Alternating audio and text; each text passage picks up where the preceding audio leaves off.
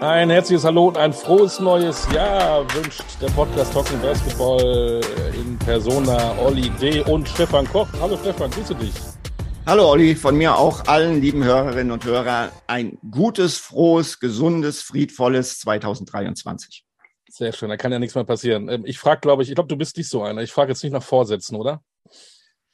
Nee, äh, Nö.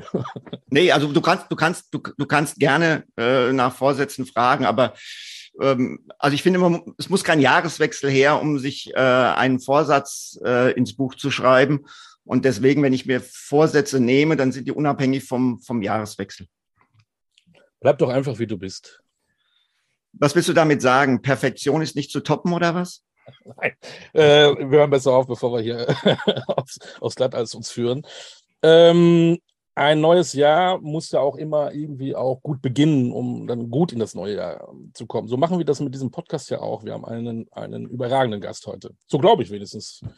Das ist ein überragender ja. Gast. Ja, also es, es ist ein überragender Gast und das allererste Mal wirklich vor einem Podcast äh, ist mir klar geworden, die Zeit für diesen Podcast reicht nicht aus, um diese Karriere, diese Vita in all ihren Facetten wirklich abzubilden. Also wir sprechen über einen Gast, der, ähm, er wird mir es jetzt verzeihen, nicht mehr der allerjüngste ist, aber einer, der unfassbar viel gesehen und erlebt hat, einer, der ganz, ganz große Erfolge gefeiert hat und einer, der für eine ganze Generation deutscher Basketballtrainer Vorbild war. Und ich glaube, äh, jetzt weiß es eigentlich fast schon jeder. Ne? Im Übrigen gab es letztens einen Podcast von der Zeit mit Marius Müller-Westernhagen, der dauerte etwas über sieben Stunden. Vielleicht können wir das ja toppen heute. Nein, wir können, wir, wir können, aber nee. Aber ich glaube, wir hätten genug Gesprächsmaterial, um tatsächlich sieben Stunden zu füllen, da bin ich sicher. Mit diesem Gast, ja. Wer es noch nicht weiß, wer es ist, äh, dem, dem helfen wir jetzt auf die Sprünge, denn unser Gast verrät uns jetzt seinen zweiten Vornamen. Wenn er denn einen hat. Lieber Gast, hast du einen zweiten Vornamen? Ihr überrascht einen aber mit schwierigen Fragen. Mich hat mal irgendjemand äh, Verteidigungsminister genannt, aber weiß nicht, ob, der als, ob das als zweiter Vorname zählt. Sonst wüsste ich eigentlich nicht. Ne? Gut. Also, der, der, der, Verteidigungsminister, wir hatten ja auch schon als zweite Vornamen, kannst du dich erinnern? Wir hatten einmal 7-Eleven als zweiten Vornamen, als Spitzname. Aber müssen wir jetzt auch nicht alles, müssen wir jetzt auch nicht, müssen wir jetzt auch nicht alles wieder, wieder auffassen. Lieber Gast, es weiß zwar im Prinzip schon jeder, wer du bist, aber bitte stell dich vor. Ähm, Dirk Bauermann, hallo zusammen. Ähm, Stefan, Oliver, schön, dass ihr mich eingeladen habt. Freue mich sehr.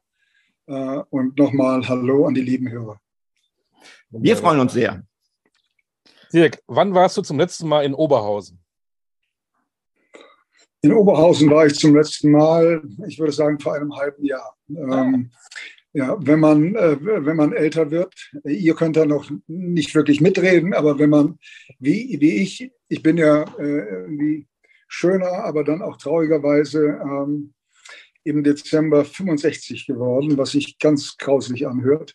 Ähm, dann entwickelt man eine Sentimentalität so alten Erfahrungen und äh, dem Elternhaus und solchen Dingen gegenüber. Und deshalb dachte ich mir, ich fahre jetzt einmal nach Oberhausen und ähm, schaue mir das Haus meiner Großeltern mütterlicherseits an. Glockenstraße in Oberhausen. Und da, da bin ich vorbeigefahren, äh, aber äh, sonst komme ich da eigentlich nicht mehr rum, wie man so schön auf, äh, auf äh, Ruhrpottlerisch sagt.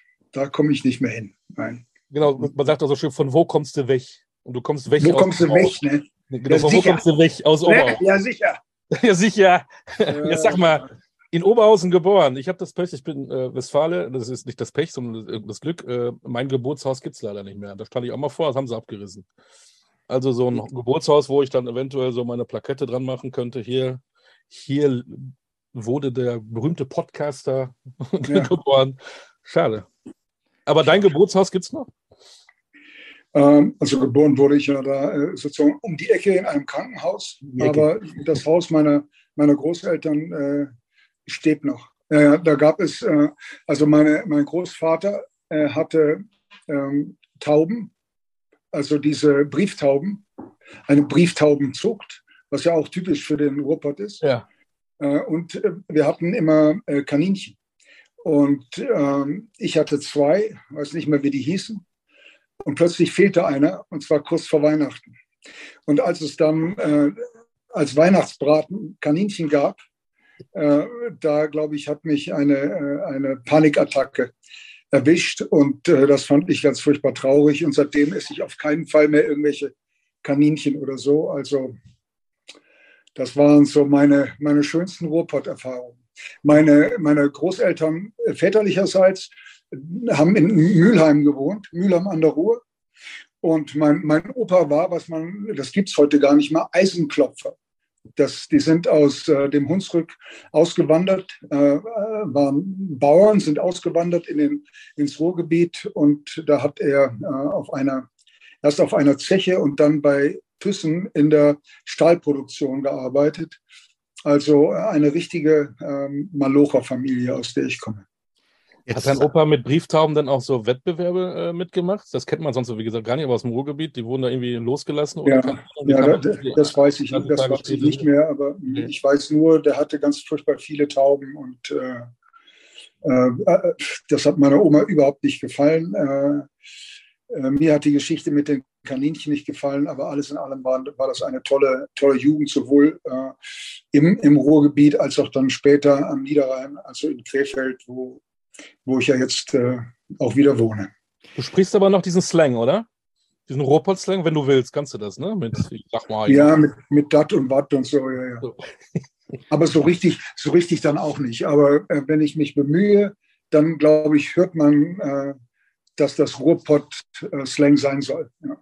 Okay, jetzt hast du gesagt. Rechtmeier, Jürgen von Manger. dir aber. Stefan reicht's jetzt, ne? Mit dem ja, genau, ich glaube, aber frage ich nochmal, kennst du Jürgen von Manger, Rudi den Techtmeier? Natürlich, kenn, natürlich kenne ich Jürgen von Manger. Ihr kennt ihn, aber Stefan, kennst du ihn noch? Jürgen von Manger? Natürlich kenne ich ihn. Techtmeiers Reisen. Stimmt. Weltklasse. Ja, Weltklasse. Ja, Haken wir das ab. genau. Ähm, Dirk, du hast gesagt, ähm, du kommst aus einer Malocher-Familie. Dein Vater hat einen Betrieb gehabt, Heizung und Sanitär. Du hast da auch immer so ein bisschen mitgeholfen. Mhm. War es für dich zu irgendeinem Zeitpunkt deines Lebens eine Option, das auch zu machen? Äh, nie wirklich. Also äh, ich habe immer in den Ferien äh, in der Firma meines Vaters gearbeitet, äh, habe da ähm, Heizkörper geschleppt. Das waren damals Gusseiserne, die waren richtig schwer und die, die Mitarbeiter, die Monteure äh, äh, meines Vaters haben mir das Leben dann natürlich besonders schwer gemacht und ich musste dann diese schweren Heizkörper so immer in den obersten Stock tragen und im Winter die, die ja auch eiskalten, also bei Frosttemperaturen eiskalten, da sind dir die Hände an den Rohren kleben geblieben, diese Rohre dann hochschleppen und so.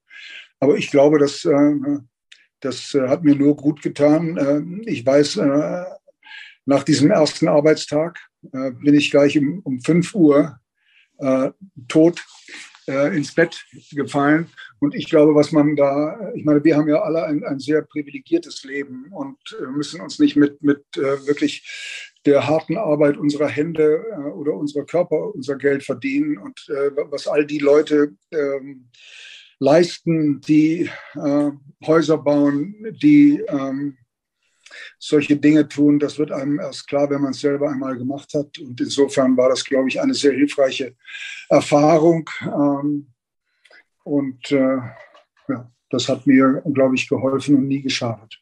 Hm. Wie, wie hast du denn in, äh, in diesem Umfeld dann den Basketball und deine Liebe zu diesem Sport entdeckt? Ja, ich habe wie, wie, wie wir alle, wie, wie du und Oliver, du auch sicher Fußball gespielt. Am Anfang äh, beim KTSV Preußen Krefeld. Äh, und dann hat mich, wie das ja damals fast immer der Fall war, ähm, ein Sportlehrer, der gleichzeitig ähm, Basketballtrainer war. Ähm, der hat da irgendein Talent gesehen, offenbar, und hat mich gefragt, ob ich nicht äh, Basketball im Verein spielen wollte und, äh, und habe das versucht und es hat mir äh, unfassbar gut gefallen und das war so der erste, der erste Schritt. Hm. Und du, du bist ja dann bald auch die nächsten äh, Schritte gegangen. Du bist dann das erste Mal in die USA, äh, mhm. nach Fresno. Ähm, mhm. Was stand da im Vordergrund für dich? Dein Lehramtsstudium oder Basketball? Also das Lehramtsstudium war eigentlich immer Krücke für mich. Ähm, ich erinnere mich, mein erstes Ziel war bei Bayer Leverkusen damals TUS 04 in der ersten Liga zu spielen. Äh, aber dabei war ich, dafür war ich bei weitem nicht gut genug und habe dann immer, was heute Pro B ist, gespielt, also dritte Liga.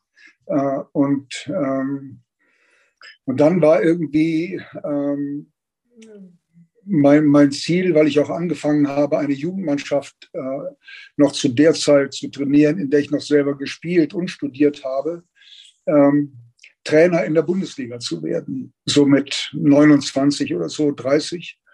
Ähm, aber vorher war natürlich die Leidenschaft für das Spiel äh, sehr groß und ich dachte damals, dass meine ein, einzige Chance, äh, also noch höherklassiger spielen zu können, darin bestünde, in die USA zu gehen und da zu versuchen, als Walk-on, also als jemand, der kein Stipendium hat, aber trotzdem mittrainieren darf, äh, unterzukommen. Und damals gab es ja kein Internet und gar nichts, aber es gab, äh, Stefan, da musst du mir jetzt helfen, Smith und irgendwas, so ein... Äh, Street and Smith. Street and Smith. Ja, genau, Street and Smith, ein, äh, so ein, äh, Magazin. ein Magazin über, genau. über die NCTUA und äh, das habe ich mir gekauft am Bahnhof in, in, äh, in Düsseldorf und habe geschaut, weil ich dachte, ich wäre äh, jemand, der gut verteidigen äh, kann und der darüber vielleicht eine Chance hätte. Da war ich so 24 oder so, glaube ich.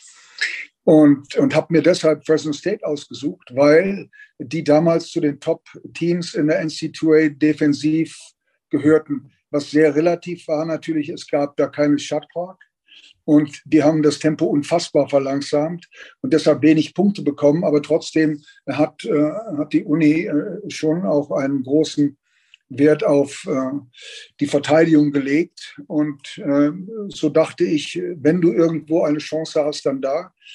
Das Geld habe ich bekommen. Erstens, ich habe es mir verdient. Meine Eltern haben geholfen und ich hatte ein Stipendium der Rotarier, ähm, die eigentlich immer sonst nur Juristen und Betriebswirtschaftler und so in die USA geschickt haben. Aber in dem Falle einmal jemandem, der die der Sportwissenschaften studiert hat, diese Chance gegeben und so konnte ich dahin und mein großes Glück. Ne? Und ähm, ich glaube, wenn man sich Dinge zutraut und wenn man Dinge wagt, dann öffnen sich Türen, von denen man überhaupt nicht geglaubt hat, dass sie sich öffnen würden.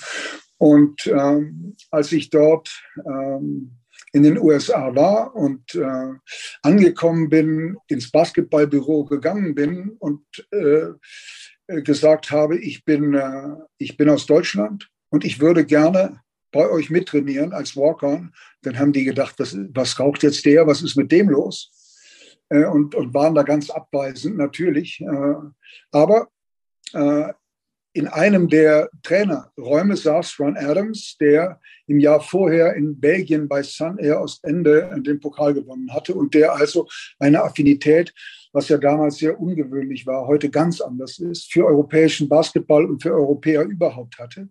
Und er hat mich in sein Büro geholt äh, und war extrem freundlich und äh, hilfsbereit und hat mir dann eben erlaubt, ähm, beim Training unten mitzuhelfen, äh, den, den Teammanagern beim Wasser äh, einschenken zu helfen, dann auch so als Trainingsdummy bei Verteidigungs- oder Angriffsübungen einfach mal mit aufs Feld zu gehen, äh, wenn da welche gebraucht wurden, die passen sollten oder die äh, verteidigen sollten oder so, dann durfte ich mit aufs Feld.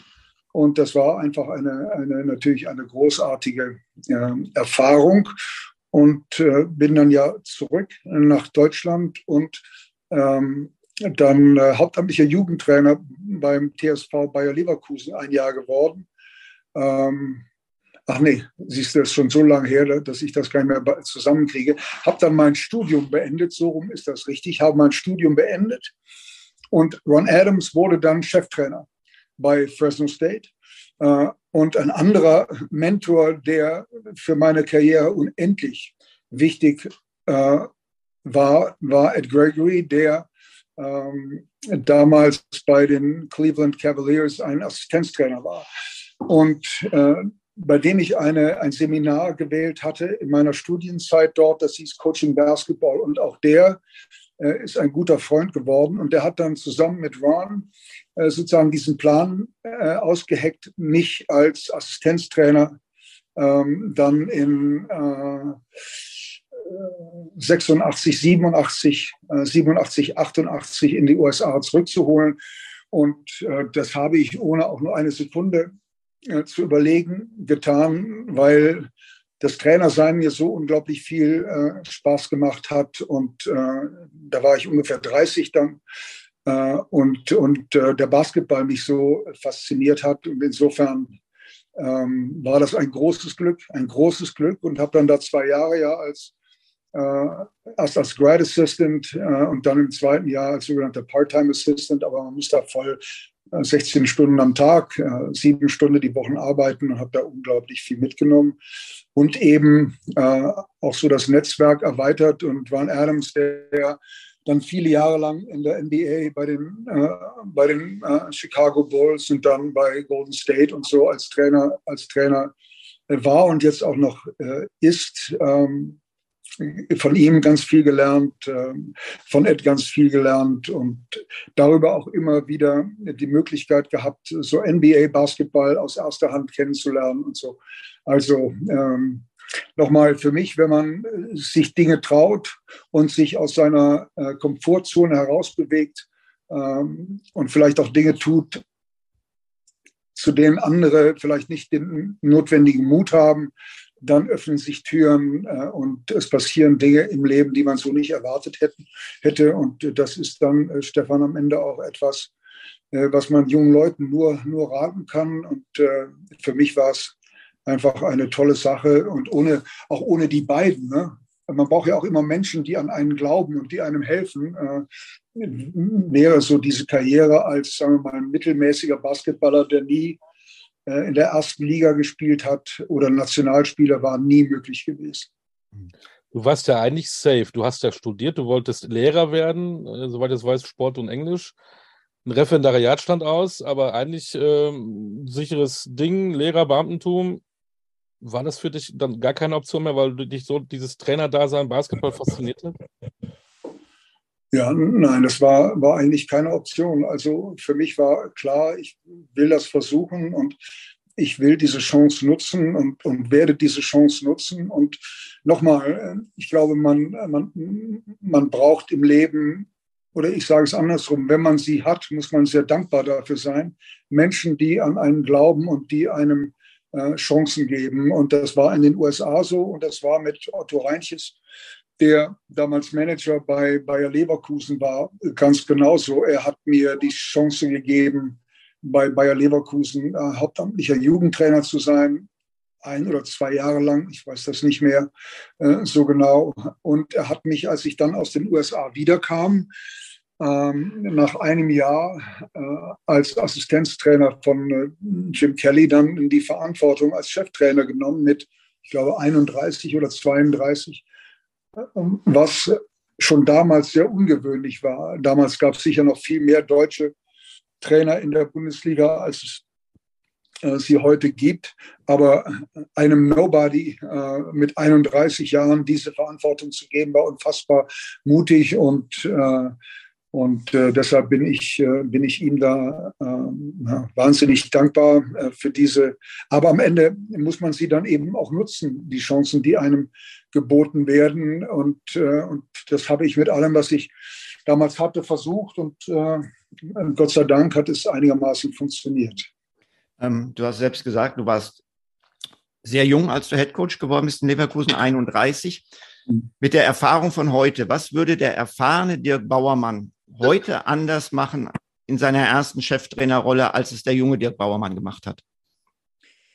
Wahrscheinlich äh, natürlich ganz viel, keine Frage. Ähm, aber am Ende ist man dann eben auch in einer solchen Situation immer der, der man ist. Und die, diese Rückschau ähm, liegt mir da nicht so. Ich glaube, dass äh, der Erfolg, den wir, den wir hatten und äh, an dem ich sicher auch einen kleinen Anteil äh, hatte, schon auch damit zu tun äh, hatte, dass ich so unerfahren und jung war. Was ich glaube hatte, war eine unfassbare Menge von Energie, auch großem Ehrgeiz. Das wird, das wird mir auch manchmal vorgeworfen, aber so ohne äh, fast eine Besessenheit erfolgreich zu sein äh, und ohne einen großen Ehrgeiz kann man, glaube ich, große Ziele kaum erreichen.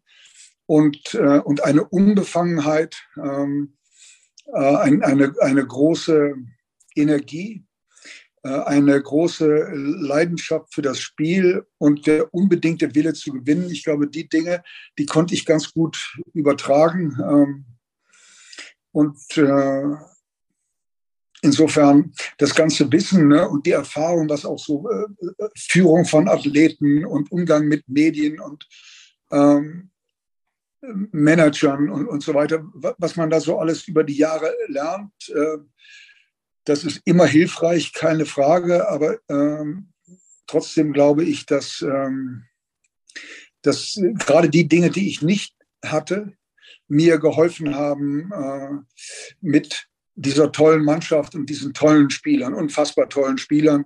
Äh, denn am Ende gewinnen immer die Jungs, die auf dem Feld stehen, ähm, diese Ziele erreicht haben ähm, zu können. Ähm, Sicher hätte mir damals ein bisschen mehr äh, Gelassenheit gut getan. Äh, sicher hätte mir damals auch ein bisschen mehr emotionale Kontrolle gut getan. Aber am Ende war, war, war das immer alles authentisch und nie gespielt. Und ich glaube, das haben die Jungs gemerkt und die haben mir das abgenommen und sind deshalb da mit mir auch durch dick und dünn gegangen. Du warst äh, Serienmeister in Leverkusen, sieben Titel in Folge, insgesamt neun Jahre da. Dann hast du in Bamberg noch zwei Meisterschaften gewonnen, warst dort insgesamt sieben Jahre. Das sind sehr lange Zeiträume für einen Coach. Wie kriegt man das in einer Organisation hin, ohne dass größere Reibungsverluste entstehen? Ähm, also erstmal, glaube ich, ist es für einen Trainer ein großes Privileg, wenn er so lange bei einem Verein sein kann.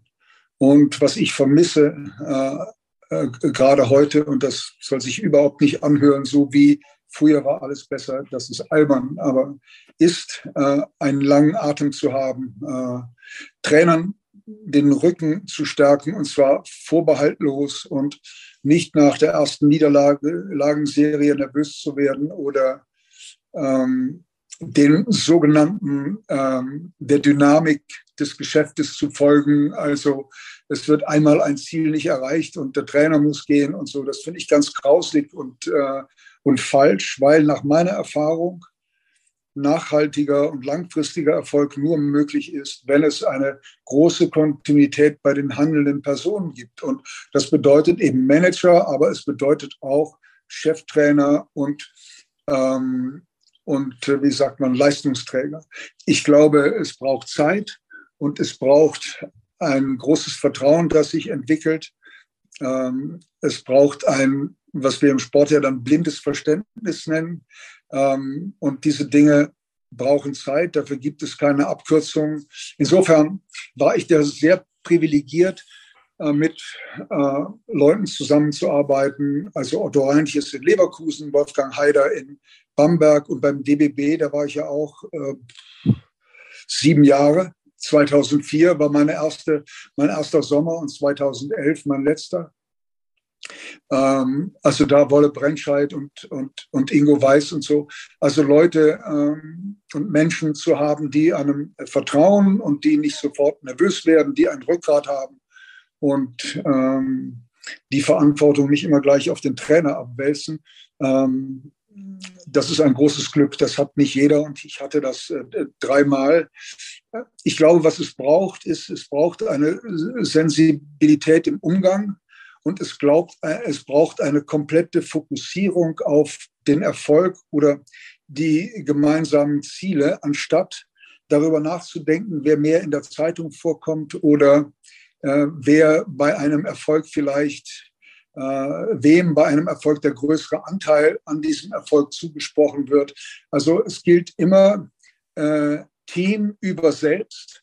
Und wenn man das beherzigt und, äh, und äh, in seinem Handeln sich ausschließlich auf den kollektiven Erfolg konzentriert und nicht auf die ganzen Nebenkriegsschauplätze, das glaube ich, ist ein, äh, ist ein guter Weg. Ähm, du hast gesagt, ähm, nicht nervös werden, langen Atem haben. Sind Sie in München bei den Bayern nervös geworden, als es da zu dieser doch sehr überraschenden Trennung kam? Naja, also zum Nervöswerden gab es überhaupt keinen Grund, weil die Saison nicht mal angefangen hatte. Ähm, wir sind souverän aufgestiegen. Äh, da waren 18.000 Menschen in der Olympiahalle, als wir gegen Würzburg gespielt haben. Und ähm, ich glaube, haben gar kein Spiel oder ein Spiel verloren in dieser Saison und, äh, und äh, haben dann eine sehr gute, aus meiner Sicht, oder zumindest gute ähm, Saison in de, dem ersten Jahr der Bundesliga-Zugehörigkeit gespielt und sind ja dann gegen die von dir gecoachten, mein lieber Stefan, Quakenbrücker oder Outland Dragons ausgeschieden. Äh, knappe Serie. Knappe Serie. Ähm, und, äh, aber für das erste Jahr der Zugehörigkeit war das alles in Ordnung. Ähm, die Halle war fast immer voll und es gab eine große Begeisterung äh, für den Basketball äh, in, in, der Stadt und auch durchaus im, im Verein. Ähm, manchmal, und ich meine, du hast selber sehr lange im Profisport gearbeitet, gibt es einfach personelle äh, Konstellationen in der Führung, die überhaupt nicht zueinander passen.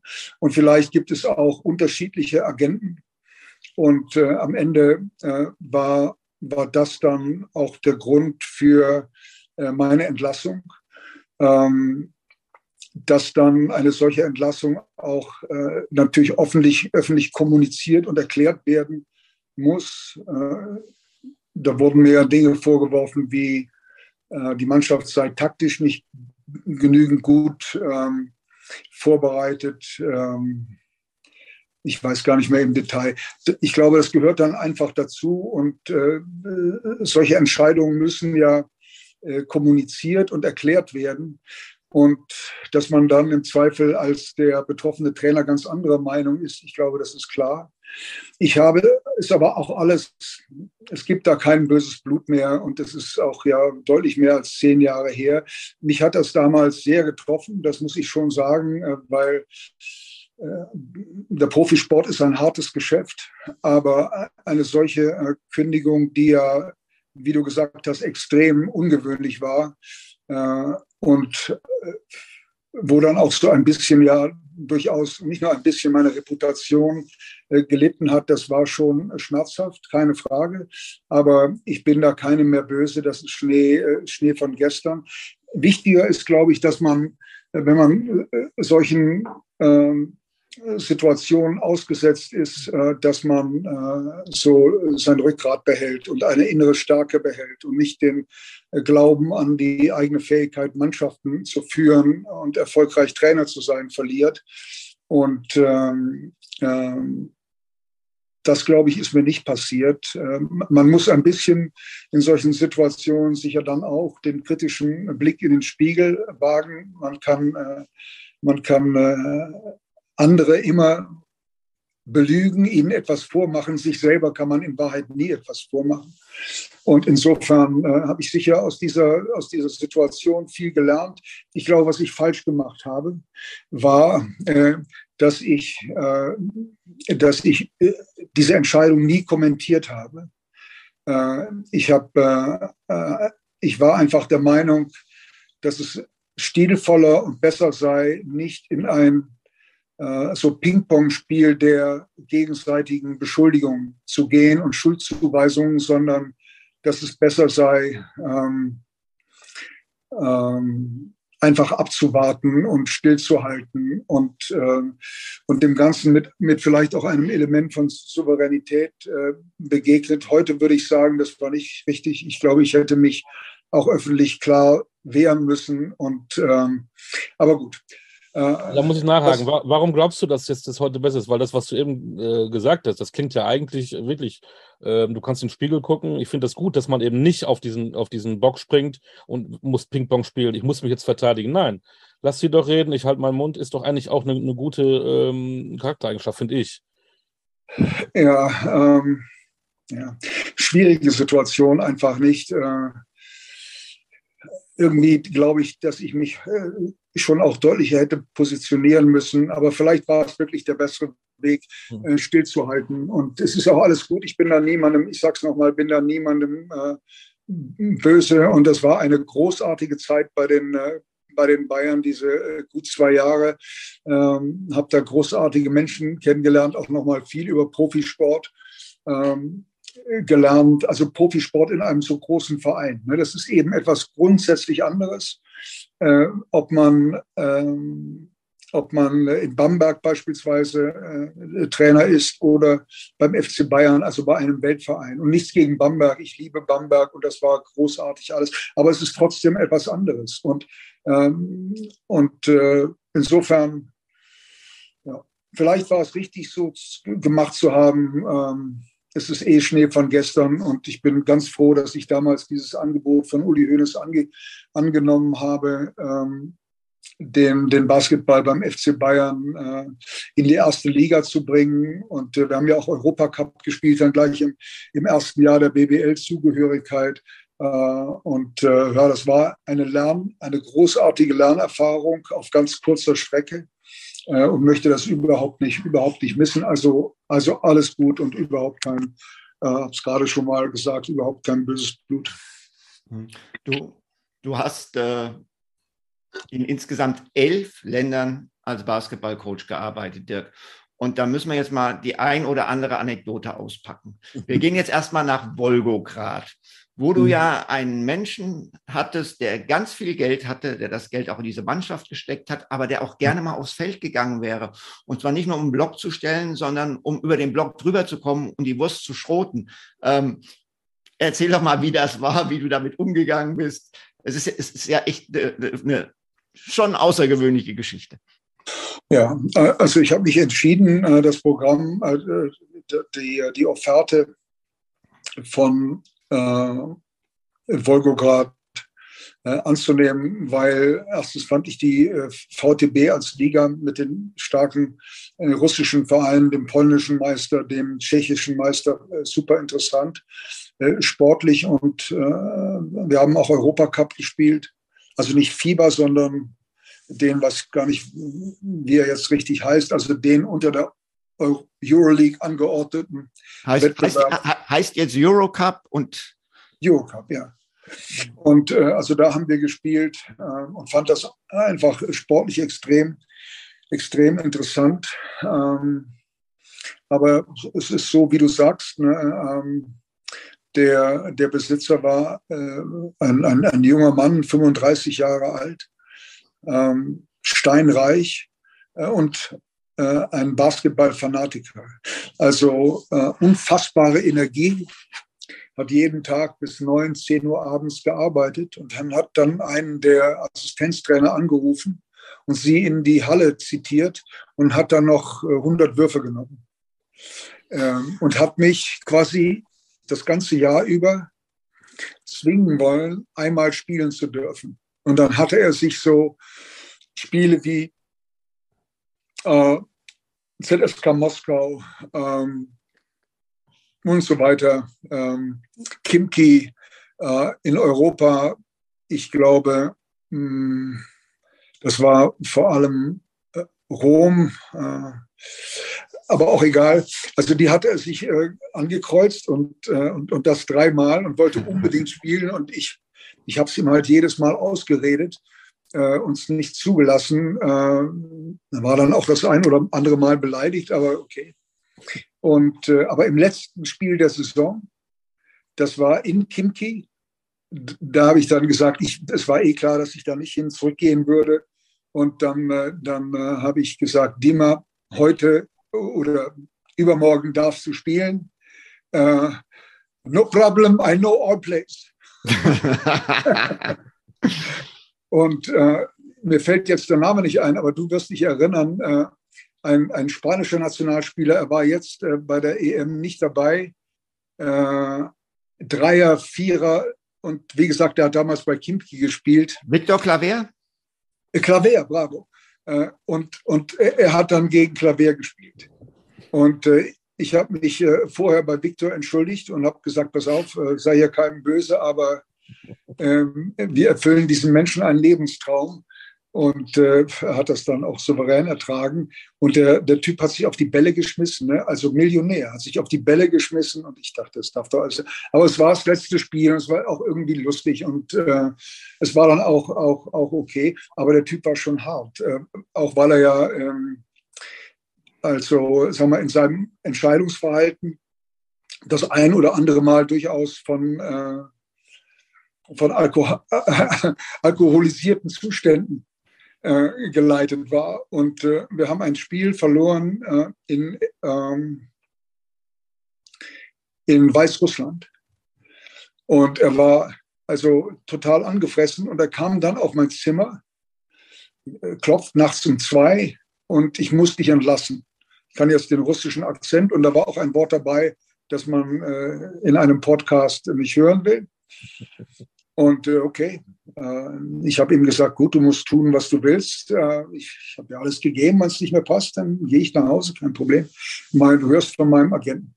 Und am nächsten Morgen gehe ich dann in den Frühstückssaal, da kommt er, umarmt mich, Coach, good morning, bla bla. Der hatte alles vergessen.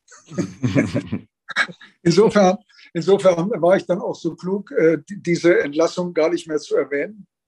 Und äh, es ging dann einfach ganz munter bis zum Saisonende weiter. Und äh, ne?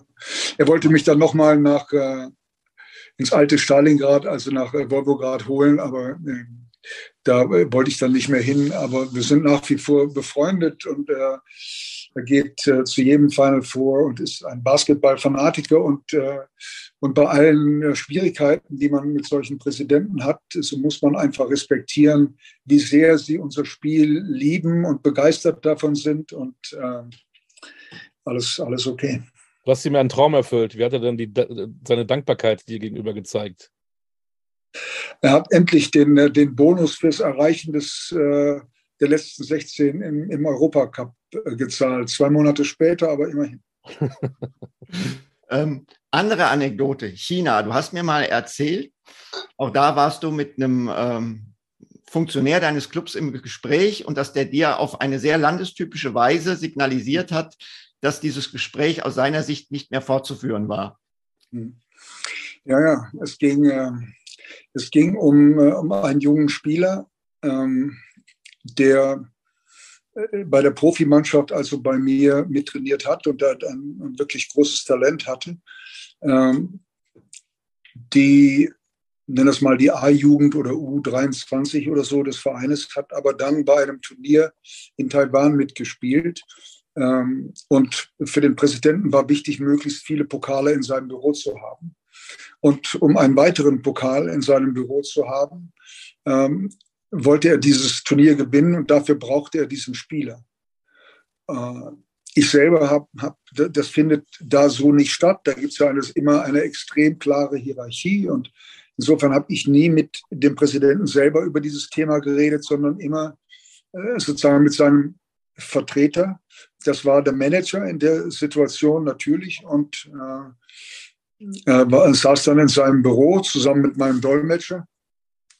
Und da ging es eben genau um dieses Thema. Es ging hin und her.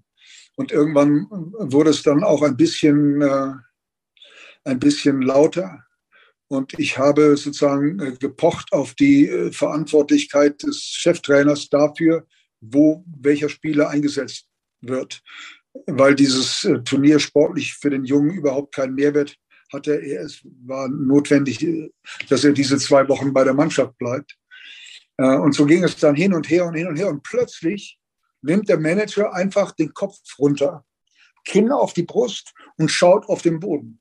Und ich dachte erst, dem ist schlecht oder so. Und fragte dann äh, mein, mein Dolmetscher, äh, was, was ist, müssen wir einen Arzt holen, was ist mit dem? Und er sagte, äh, äh, ähm, der nimmt den Kopf runter. Das bedeutet, dass diese Diskussion beendet ist. Und es bedeutet auch, dass, ähm, dass äh, die Entscheidung der Spieler geht nach Taiwan, äh, damit steht und du keine Chance hast, die noch zu ändern. Und dann habe ich gesagt, gut, das kann ich nicht akzeptieren. Sagt er, dir wird nichts anderes übrig bleiben. Der nimmt, der nimmt den Kopf nicht wieder hoch, solange du hier in dem Raum sitzt. Und dann, ja, was machst du dann? Ne? Dann gehst du, dann bin ich mit ihm abgezogen und einen Tag später saß der Spieler dann äh, im Flieger in Richtung Taiwan. Ich wäre noch mal, einfach mal eine Stunde sitzen geblieben. Mal gucken, ob der Kopf irgendwann nach oben gegangen wäre. Ich musste zum Training und das war mir, irgendwann wird es mir dann auch zu dumm und dann denkst du, okay. Wie war denn äh, China für dich überhaupt im Allgemeinen? Du warst ähm, ein paar Monate ja da, neun Monate. Wie war ja. das für dich? Man kriegt ja viel mit, spätestens seit Corona mit China. Das war ja gar nicht so viel äh, Zeit vorher. Wie hast du dich da wohlgefühlt? Was hast du für dich aus China mitgenommen? Ähm, ich glaube, dass es einen immer weiterbringt als Trainer, aber auch als, als Mensch, wenn man sich unterschiedlichen Herausforderungen stellt. Und äh, ähm, China ist eine solche ganz andere äh, Form von Herausforderung für einen Trainer, weil man äh, mit, mit Dingen zu tun und zu kämpfen hat, die einem im europäischen Basketball äh, so nie über den Weg laufen. Also ähm, es gibt zwei, es gibt ja zwei Ausländer in einer CBA-Mannschaft, ähm, die nur zwei von vier Vierteln zusammen auf dem Feld stehen dürfen. Das heißt, in zwei von vier Vierteln darf immer nur einer auf dem Feld stehen. Und ähm, im letzten Viertel immer nur einer. Das heißt, man muss da entscheiden, mit welchem der beiden Amerikaner, in, in aller Regel ist das ein großer und ein Guard, äh, mit welchem der beiden Amerikaner höre ich Spiele auf. Was ja natürlich bei den Spielern oder beziehungsweise immer dem, bei der, der betroffen ist, für großen Unmut sorgt. Ähm, so damit muss man sich auseinandersetzen, was ganz viel an äh, Kommunikation, an Erklärung und so äh, notwendig macht. Und das andere, es gibt ein, äh, gerade bei Mannschaften, die so nicht ganz oben mitspielen und, und nicht viele chinesische Nationalspieler haben, gibt es ein brutales Leistungsgefälle zwischen den beiden Amerikanern und den zehn oder zwölf chinesischen Spielern. Äh, die zum Teil Pro A oder Pro B Niveau haben. Mhm. Ähm, wir hatten Jason Thompson beispielsweise auf der Center-Position, der im Jahr vorher mit, ähm, mit Fenerbahce Europa-Liga-Sieger geworden ist. Äh, und da kann man sich vorstellen, wenn dann daneben Spieler stehen, die äh, Pro B oder Pro A oder unteres BBL-Niveau haben, das ist ein großes Problem. Und ähm, das war so das eine. Und das andere war, dass in China die Vorbereitungssaison unfassbar lang ist, vier Monate lang. Äh, da sind aber die Amerikaner nicht dabei. Die kommen erst zwei Wochen vor Saisonbeginn. Und insofern trainierst du halt vier Monate lang mit den äh, chinesischen Spielern, äh, bist immer nur in ähm, in äh, Sportschulen sozusagen oder eben auf dem eigenen Trainingsgelände, dem club-eigenen Trainingsgelände und trainierst, trainierst und trainierst. Ähm, und äh, während der Saison spielst du halt äh, fast mehr als, äh, als in der NBA. Also wenigstens vier Spiele pro Woche und bist unfassbar viel in diesem Riesenland unterwegs. Ähm, also all die Dinge zu managen, äh, das war hochinteressant, nicht immer leicht, aber trotzdem hochinteressant. Und dann natürlich die vollkommen andere Mentalität der, äh, der, der Chinesen, die ganz anders kommunizieren als wir, äh, die in extrem hierarchischen Strukturen denken, ähm, bei denen es unfassbar schwierig ist, Entscheidungen zu bekommen. Es gibt immer so viele Ebenen von Entscheidungsträgern und Entscheidungsinstanzen. Und äh, bis man äh, Entscheidungen äh, hat, dauert es unfassbar lange. Ähm, also äh, ja, einfach eine, eine hochinteressante, aber genauso schwierige äh, Konstellation. Äh, aber eben wahnsinnig spannend und in einem Land zu sein, das die älteste Kultur der Welt ist. Ähm, wahnsinnig spannend zu sehen, wie die innerhalb von wenigen Monaten ganze Städte äh, aus dem Boden stampfen. Wenn man bei uns sieht, äh, wie lange es braucht, bis auf der A46 irgendwie der Verkehr wieder läuft. Und da hauen die äh, Städte innerhalb von, von zwei Jahren aus dem Boden. Äh, das ist schon, das ist schon faszinierend. Ähm, dieses Land ist besonders und kann einem auch in vielerlei Hinsicht Angst machen, gerade uns Europäern, aber eine wahnsinnig interessante Erfahrung. Hm. Ähm, du warst Nationaltrainer, Dirk, in Deutschland, mhm. in Polen, im Iran, in Tunesien. So, ähm, auch da super erfolgreich. Vize-Europameister mit Deutschland, Afrikameister mit Tunesien. Mhm. Jetzt gehst du zurück zu einem Verband und übernimmst die Jugendarbeit. Du hast ja als hauptamtlicher Jugendtrainer angefangen. Du hast selbst vorhin erwähnt, du bist mittlerweile 65.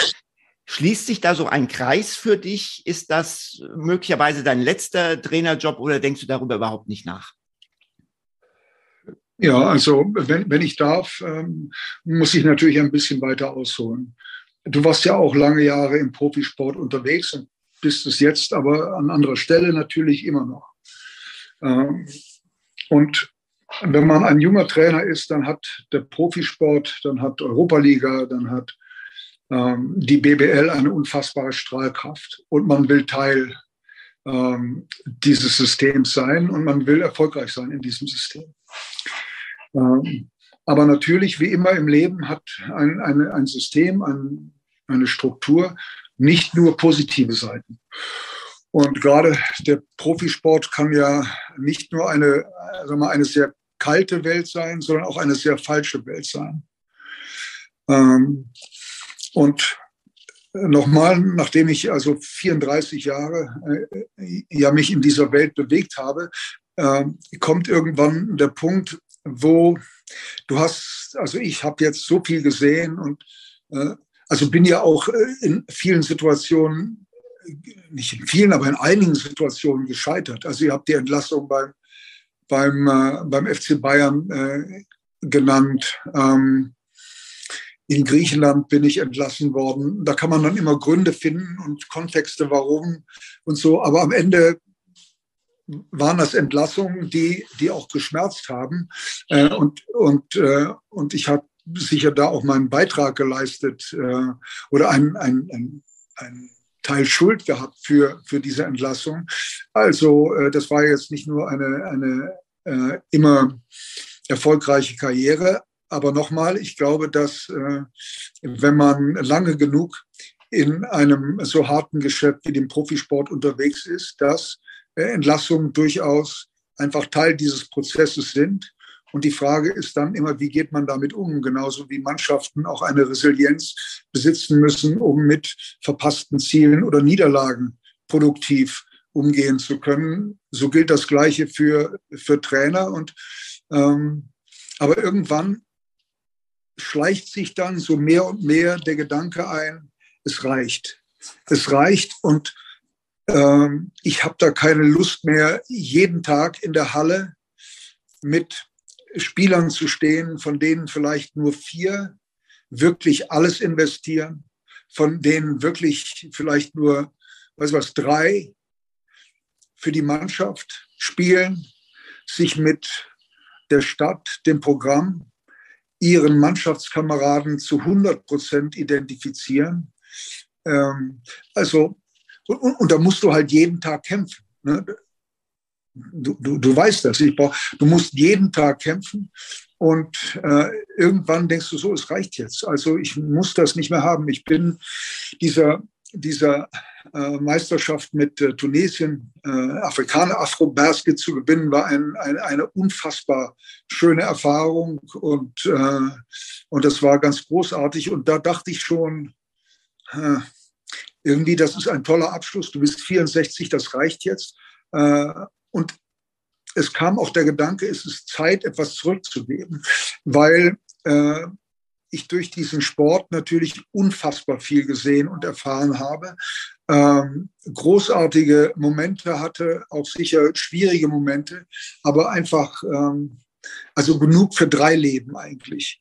Äh, und, äh, und dachte aber dann, äh, also nochmal zu einer WM mit den Tunesiern wäre doch schön. Ne? Und äh, wenn es dann gut läuft, äh, vielleicht auch nochmal zu Olympia, weil sich ja auch so ein bestimmtes Kontingent von afrikanischen Mannschaften dann für Olympia qualifiziert auch.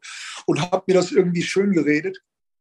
Nicht schön geredet, aber nochmal äh, auch die Energie versucht zu finden. Ähm, aber es würde jetzt äh, zu weit führen, weshalb das mit meinen Tunesiern schwierig war. Will nur sagen, dass es eine Generation war, die schon sehr alt war. Ähm, äh, wir haben es dann nochmal geschafft, die auch mit Michael Roll, der ein toller, toller Spieler ist, äh, toller Europaligaspieler, ähm, haben es dann nochmal geschafft, Afrikameister zu werden. Aber diese Generation, das war es dann auch für die, aber der Präsident hat nicht erlaubt, dass die zurücktreten und so. Also ein, ein, ein schwieriges Thema. Äh, und dann kam eine, eine Erkrankung in der Familie dazu. Äh, und äh, deshalb war dann für mich klar, ich höre da auf, ich gehe wieder nach Deutschland zurück. Und dann die Frage so, und was machst du jetzt? Ne? Also wartest du darauf, dass jetzt vielleicht dann doch noch einmal ein BBL-Verein anruft? Ähm, und, und dachte dann, das ist nicht, das kann nicht dein Weg sein. Dein Weg muss sein, etwas von den vielen Erfahrungen und sicher auch von dem Wissen, das du angehäuft äh, hast, zurückzugeben an den deutschen Basketball. Und das, glaube ich, geht am allerbesten, wenn man es für die ganz Jungen tut. Und, äh, und insofern äh, hast du recht, da schließt sich ein Kreis. Ähm, äh, ich glaube, man muss dann auch akzeptieren, an welchen Stellen so eines Lebensweges oder einer Karriere man angelangt ist. Und äh, deshalb äh, bin ich dann mit, mit Ingo Weiß und mit Armin Andres und Wolle Brennscheid äh, so in einen Dialog eingetreten. Ähm, und äh, ich bin froh, dass sie mir zutrauen, mit 65 auch den Zugang zu den jungen Leuten äh, zu finden, den man ja braucht als Trainer, damit sie für die Sache und für, vielleicht auch für einen selber durch die Wand gehen und, äh, und sich entwickeln und zur bestmöglichen Version von sich selber werden. Ähm, und, äh, und freue mich also wirklich sehr auf diese Aufgabe. War ja auch jetzt in Heidelberg schon bei der U16-Sichtung einer Mannschaft, die ich auch selber, also persönlich trainieren werde. Da bin ich auf dem Feld und die werde ich auch coachen äh, bei der EM. Und jetzt hier bei der U15, das ist ein sogenanntes Leistungscamp, da wird nicht nominiert. Das ist nur dazu da, äh, die jungen Spieler besser auszubilden, ähm, ihnen ein, eine zusätzliche Motivation zu geben, bevor sie wieder in ihre Vereine zurückgeben und ihnen zu zeigen, dass sie, ohne dabei die Nase hochzunehmen, jetzt auch Teil der Familie äh, deutscher Basketball sind und dass damit eine Verantwortung auch verbunden ist, ein Spaß, aber auch eine Verantwortung. Und, äh, und das macht mir unglaublich viel Spaß, äh, große Freude mit äh, mit den Jungs zusammenzuarbeiten, dass irgendwann dann natürlich auch die Arbeit so an, an, konzeptionellen und strukturellen Dingen eine Rolle spielen wird, ist klar. Aber äh, im Augenblick habe ich einfach großen Spaß daran, mit den jungen Athleten auf dem Feld zu stehen. Ich sehe Dick Bauermann demnächst in äh, ganz vielen TikTok-Videos und auf Instagram. ja, das wird bestimmt ganz große Freude machen. Mhm. Ähm, wir wünschen dir für diese Aufgabe natürlich alles, alles Gute. Wo hast du den meisten Respekt vor? Was ist für dich da mit diesen jungen Leuten die größte Herausforderung? Auch Respekt habe ich dafür. Also ich freue mich einfach auf die, auf die Aufgabe und, und, und glaube, dass ich, dass ich ihnen auch, äh, auch einfach viel mitgeben, äh, mitgeben kann. Und äh, ähm, der Weg zum Profitum ist immer lang und steinig und auch von vielen Rückschlägen begleitet, von Verletzungen möglicherweise, von Nichtnominierung, Trainer, die einen plötzlich nicht spielen lassen und so weiter und so fort.